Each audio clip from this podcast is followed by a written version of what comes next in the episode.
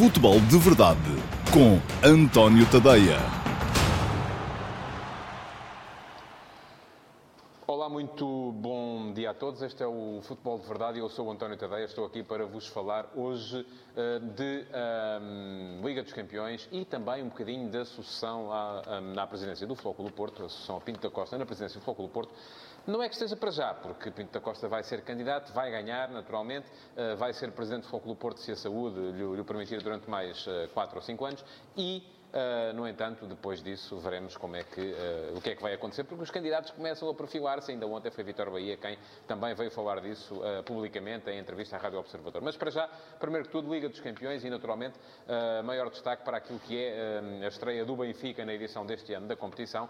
O Benfica que perdeu em casa com o Rasenball Leipzig por 2-1 e que Uh, teve uma exibição uh, que uns acham que foi motivo de esperança, que outros acham que foi motivo de crítica. Enfim, uh, o importante aqui no meio disto tudo é tentar perceber, tentar ficar ao meio, tentar perceber exatamente o que é que se passou neste jogo do Benfica. E bom, o que se passou foi, primeiro que tudo, o Leipzig é, do meu ponto de vista, a equipa mais forte do grupo do Benfica. É uma equipa que tem outro andamento, que está habituada a jogos de altíssima intensidade todas as semanas, eh, enquanto as equipas portuguesas, geralmente, quando chegam à Liga dos Campeões, eh, reparam numa diferença de andamento, porque nos jogos da Liga dos Campeões não há paragens constantes, os árbitros não apitam por tudo e por nada, não há jogadores a caírem para o chão só porque sentem o bafo do adversário e querem, e querem ganhar uma falta, e se há também, como costuma dizer-se, vão de carrinho porque os árbitros não vão nessa conversa. E isso era muito importante que mudasse também no futebol português para que os jogadores portugueses começassem a ganhar um, um ritmo competitivo que não têm neste momento, ou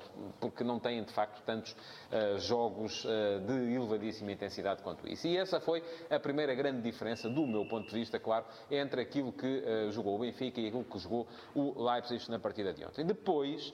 Há outra questão também que tem a ver com as opções de Bruno Lage para o jogo. Bruno Lage surpreendeu no 11, fez mudanças não só de nomes, uh, apareceu sem André Almeida e com Tomás Tavares a jogar como lateral direito. Deixem-me dizer, grande exibição, excelente exibição do miúdo a jogar a defesa direito. Não foi por ele de todo uh, que o Benfica não ganhou a partida. E depois também, além disso, um, eh, abdicou uh, Bruno Lage de Aris Seferovic e de Rafa para fazer jogar Jota ao lado de, de Raul de Tomás e para fazer jogar também Servi, Franco Servi, que até que raramente tinha sido a opção a partir do lado esquerdo do ataque. Viu-se um Benfica uh, que o treinador depois veio a justificar essas opções, dizendo que os jogadores vieram das seleções uh, com um ritmo competitivo ainda pior, porque não jogaram alguns deles, uh, e de facto Pizzi não, não, não jogou, Rafa jogou um bocadinho na ponta final do jogo da Lituânia, e isso acaba por se notar, e eu acredito que sim, que seja verdade.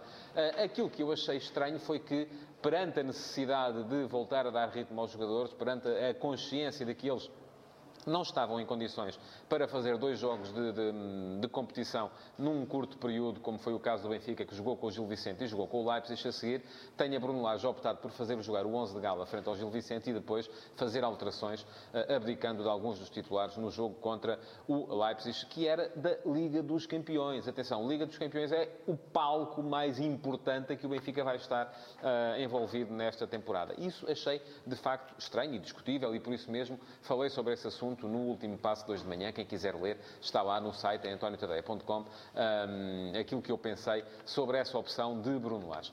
Um, depois, houve outra questão que foi a dimensão estratégica do jogo. E se uh, repararem bem, um, as alterações que o Benfica fez, embora se possa dizer que o, o sistema tático era o mesmo, era na mesma um 4-4-2, com uh, Tarapta a jogar à mesma desde trás, uh, ao lado de Feiza, uh, e depois com Jota a fazer dupla de ataque com Raul de Tomás, Pizzi num lado, Servi do outro, os alas muito mais uh, cingidos aos corredores laterais, talvez por causa de uma preocupação defensiva que se compreende, porque o Leipzig, tendo se apresentado em 4-4-2 e, não no seu habitual esquema de 3 atrás, um, seria uma equipa que ia pôr quase sempre dois elementos em cada uma das faixas laterais e, portanto, daí também a necessidade de amarrar um bocadinho Pizzi e Sérvia à direita e à esquerda. Mas a questão nem sequer é essa. Sendo o esquema muito semelhante àquele que, uh, ou exatamente igual àquele que o Benfica costuma utilizar, aquilo que se passou foi que as características dos jogadores, como são diferentes, fazem com que as coisas mudem na prática. E foi isso que aconteceu. Um, Jogar com Jota e De Tomás na frente não é a mesma coisa que jogar com De Tomás e Seferovic na frente. Nomeadamente, e quem tiver a possibilidade, eu aconselho a que vão rever, por exemplo, as movimentações ofensivas da equipa do Leipzig. E que reparem, por exemplo, na forma como sempre que a bola entra na, na zona de, de criação, os dois avançados, Poulsen e uh, Timo Werner, aparecem quase sempre atrás da linha defensiva do Benfica, em posição de fora de jogo, dir-me-ão. Uh, sim, mas a bola não vai para eles. Eles estão ali só mesmo para poderem esticar, uh, o, para poderem forçar o recuo da linha defensiva do Benfica, de forma a que a bola depois entre num dos médios que vai procurar zonas interiores e acabe por entrar nos avançados, sim, mas em situação de desequilíbrio, já num momento em que eles já estarão em jogo. E isso é aquilo que Seferovic muitas vezes dá também ao Benfica, não que ele se coloque muito em posição de fora de jogo, não é por aí, mas é um jogador que vai muito à procura da, da, da profundidade e uh, quando entram os tais passos, quase sempre nos corredores laterais, para as uh, cavalgadas de Aris Seferovic, automaticamente alarga o espaço na zona central e é por aí também que muitas vezes os médios acabam por conseguir encontrar espaço para ligar o jogo por dentro, que foi aquilo que o Benfica ontem raramente teve. Se formos a ver, quase todas as finalizações do Benfica resultam de cruzamentos e não é nisso que o Benfica é mais forte. O Benfica é mais forte quando liga o jogo por dentro, quando consegue meter Pizzi e Rafa, que ontem ainda por cima não estava a jogar, ah, dentro da zona de criação, a receber a bola juntamente com De Tomás, ah, para depois poder haver então aí sim finalizações de maior perigo. Ora, ao trocar os jogadores, mantendo o sistema, aquilo que Bruno Lage fez foi, e ele justificou-se no final, e isso, de verdade seja dita, Lage é alguém que fala sempre de futebol nas conferências de imprensa, e ontem veio dizer que uh, fez esta opção para não dar aos defesas da equipa do Leipzig ninguém uma referência fixa para marcar, uma vez que tanto o Jota como o De Tomás são jogadores muito mais móveis. Percebo a intenção, a verdade é que depois, eh, na prática, as coisas não me parece que tenham resultado na perfeição, tal como o treinador do Benfica queria. Dirão agora aqueles que hum, gostam de ver sempre o copo meio cheio. O Benfica lançou mais jovens na sua equipa ontem, jogou Jota, jogou uh, Tavares como, como lateral direito. Jogou o outro miúdo Tavares também, que entrou uh, já no decorrer da segunda parte para o meio campo e acabou a jogar na ala esquerda também. Uh, e mesmo assim conseguiu discutir o jogo com o líder da Bundesliga. Podia até ter conseguido outro resultado se tivesse tido um bocadinho mais de qualidade na finalização, e é verdade. Pizzi tem uma boa ocasião antes de 1 a 0, Servi tem uma boa ocasião para empatar e depois o Leipzig faz o 2 a 0. Mas a questão é que o Leipzig também teve outras boas ocasiões. Enfim, eu percebo que haja quem queira ver a questão pelo lado uh, positivo, ver o copo meio cheio. Uh, também não sou daqueles que vê o copo meio vazio e que diz que está tudo perdido e que a partir deste momento uh, Laje só faz as neiras e que o Benfica não tem qualquer possibilidade de seguir em frente na Liga dos Campeões. Não é isso que eu estou a dizer. Acho que uh, convém aprender com os erros e eu estou convencido que a opção de ontem foi errada. E, portanto, a ideia é aprender com ela e é ser capaz de tomar melhores opções para os próximos tempos, até porque vem aí um ciclo que, não sendo terrível, é um ciclo com jogos de sempre de 3 em 3 dias. Moreirense, depois Vitória Sport Clube para a Taça da Liga, depois o Vitória Futebol Clube para o Campeonato e a deslocação a São Petersburgo para defrontar o Zenit, num jogo que, em face da derrota de ontem, ganha importância uh, transcendental quase para a equipa do Benfica. É fundamental, pelo menos, não perder. Até porque, e com isto aproveito para entrar no resto da ronda da Liga dos Campeões de ontem, até porque uh, o Zenit conseguiu um excelente resultado em França, frente ao Lyon, empatou, não vi o jogo, não posso estar um, a dizer o que é que foi ou o que é que não foi. Surpreendeu-me o resultado, porque achava que o Lyon, tendo a qualidade que tem no ataque, seria capaz de se desenvencilhar melhor desta equipa do Zenit. O Zenit, assim sendo, já ganha ali alguma vantagem no confronto com o Lyon e não quererá com certeza perder essa vantagem a jogar contra o Benfica, quando o Leipzig, jogando em casa com o Lyon, poderá, conseguindo a segunda vitória, vitória, arrancar para uma campanha eh, mais tranquila e para a quase certeza da qualificação para a fase seguinte da Liga dos Campeões. Entrando na, nos jogos de ontem, um, eu, os jogos que eu vi foram eh, basicamente o jogo do Benfica, vi nos jogos da tarde, vi o jogo do Inter também. Um, o Inter foi um bocadinho igual a si próprio, é? já se sabe que esta equipa, com exceção daquele período em que por lá passou José Mourinho, é uma equipa que, quando chega aos grandes palcos, também consegue proezas tão maravilhosas como a, que, a de ontem, que foi empatar em casa e de aflitos com o Slavia de Praga, que é claramente uma das equipas mais fracas desta Liga dos Campeões.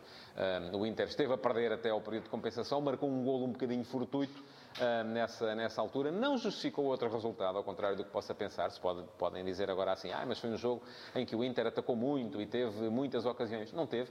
Uh, Viu-se Sensi quase a lutar sozinho contra uma equipa checa, bem organizada, não mais do que isso, e uh, à qual o Inter não conseguiu impor grandes dificuldades. Destaque para a vitória do Valência em Stamford Bridge, frente ao Chelsea. A resposta, a melhor resposta dos jogadores àquilo que foi a crise lançada na, na equipa por Peter Lim, com a decisão de demitir eh, Marcelino Garcia Toral. Um, há a questão da entrada ou não de Celades uh, para treinador. A entrada, enfim, ela está, está feita, os jogadores não gostaram, uh, estão agora a manifestar-se e manifestaram-se da melhor maneira possível, que é ganhar um jogo em campo. E isso um, dificulta, de facto, um bocadinho a vida para Frank Lampard e a necessidade que ele tem também de se impor como treinador num sítio onde foi feliz como jogador e como uh, subcapitão, que foi na equipa do Chelsea. Destaque para a derrota do campeão europeu. Liverpool perdeu, trigo limpo, farinha amparo, como costuma dizer-se, em Nápoles, 2 eh, a 0. E para o 0 eh, a 0 do eh, Futebol Clube Barcelona, em Dortmund, o Borussia ainda teve uma grande penalidade que Marco Reus desperdiçou.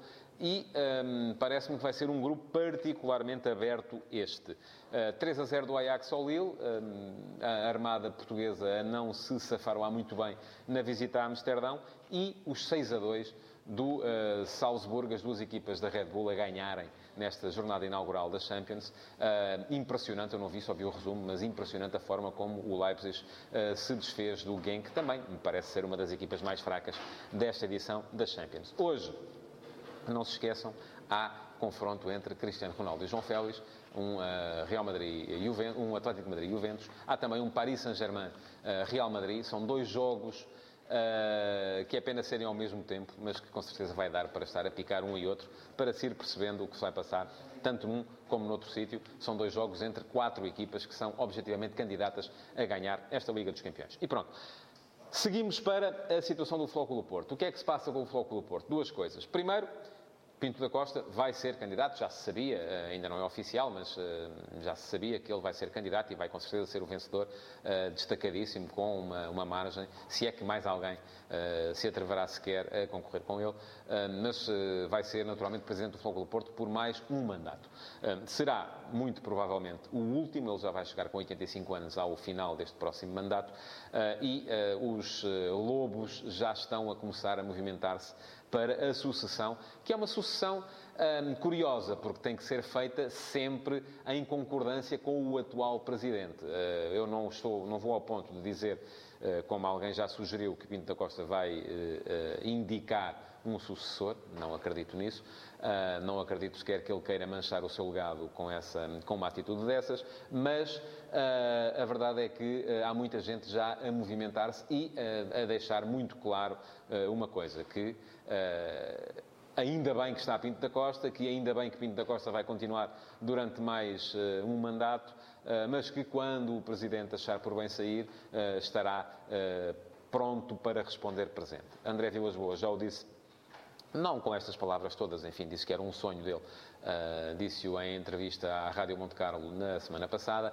Vítor Bahia voltou a reiterar essa sua ah, vontade em entrevista à Rádio Observador de ontem. Ora bem, são dois candidatos para levar a sério, parece-me a mim, ah, mas não vão ser os únicos. Porque aquilo que é tradicional depois de uma liderança forte, como é a liderança de Pinto da Costa, é que haja uh, muitos candidatos à, à, sucessão. E é isso que vai com certeza acontecer. Eu já aqui abordei o tema um bocadinho pela rama, aqui há umas semanas, uh, ou há uma semana, quando, foi a, quando se falou de André Vilas Boas, uh, e parece-me que, entretanto, houve uma série de comentários vossos aos nomes que eu fui apontando como possíveis candidatos à sucessão. Eu falei de, de André Vilas Boas, falei de Vitor Bahia, um, falei inclusive eh, de Fernando Gomes, o Bibota, não o Presidente da Federação, porque esse me parece que já não, está muito, não estará muito para aí virado.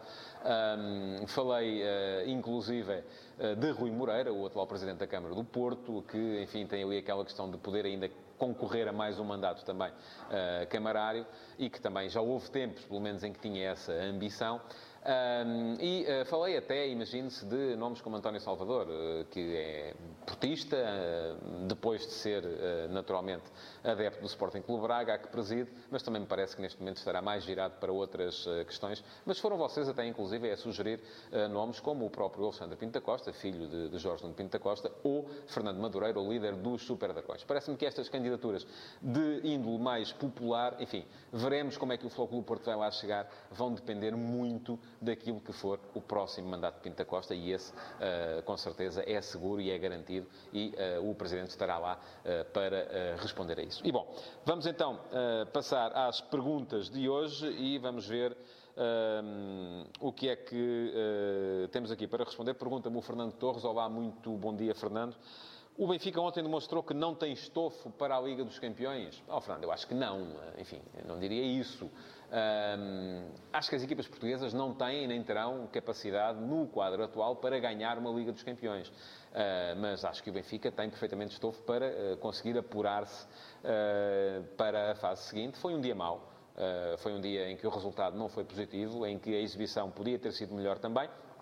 Mas daí até se tirar a conclusão Uh, Dir-me-ão, ok, não é só este jogo, foi, foram também, foi o ano passado em que o Benfica caiu para, para a Liga Europa, foi há dois anos em que o Benfica uh, conseguiu perder todos os jogos da sua fase de grupos uh, e, portanto, já começam a ser demasiados jogos consecutivos tem a ver também com as apostas que vão sendo feitas. E aquilo que me parece a mim é que o Benfica tem de ter a noção que a Liga dos Campeões é para apostar. Não pode ser para encarar como uma competição uh, secundária em que se metem os melhores a jogar o campeonato e depois uh, se fazem opções de risco para jogar na Champions.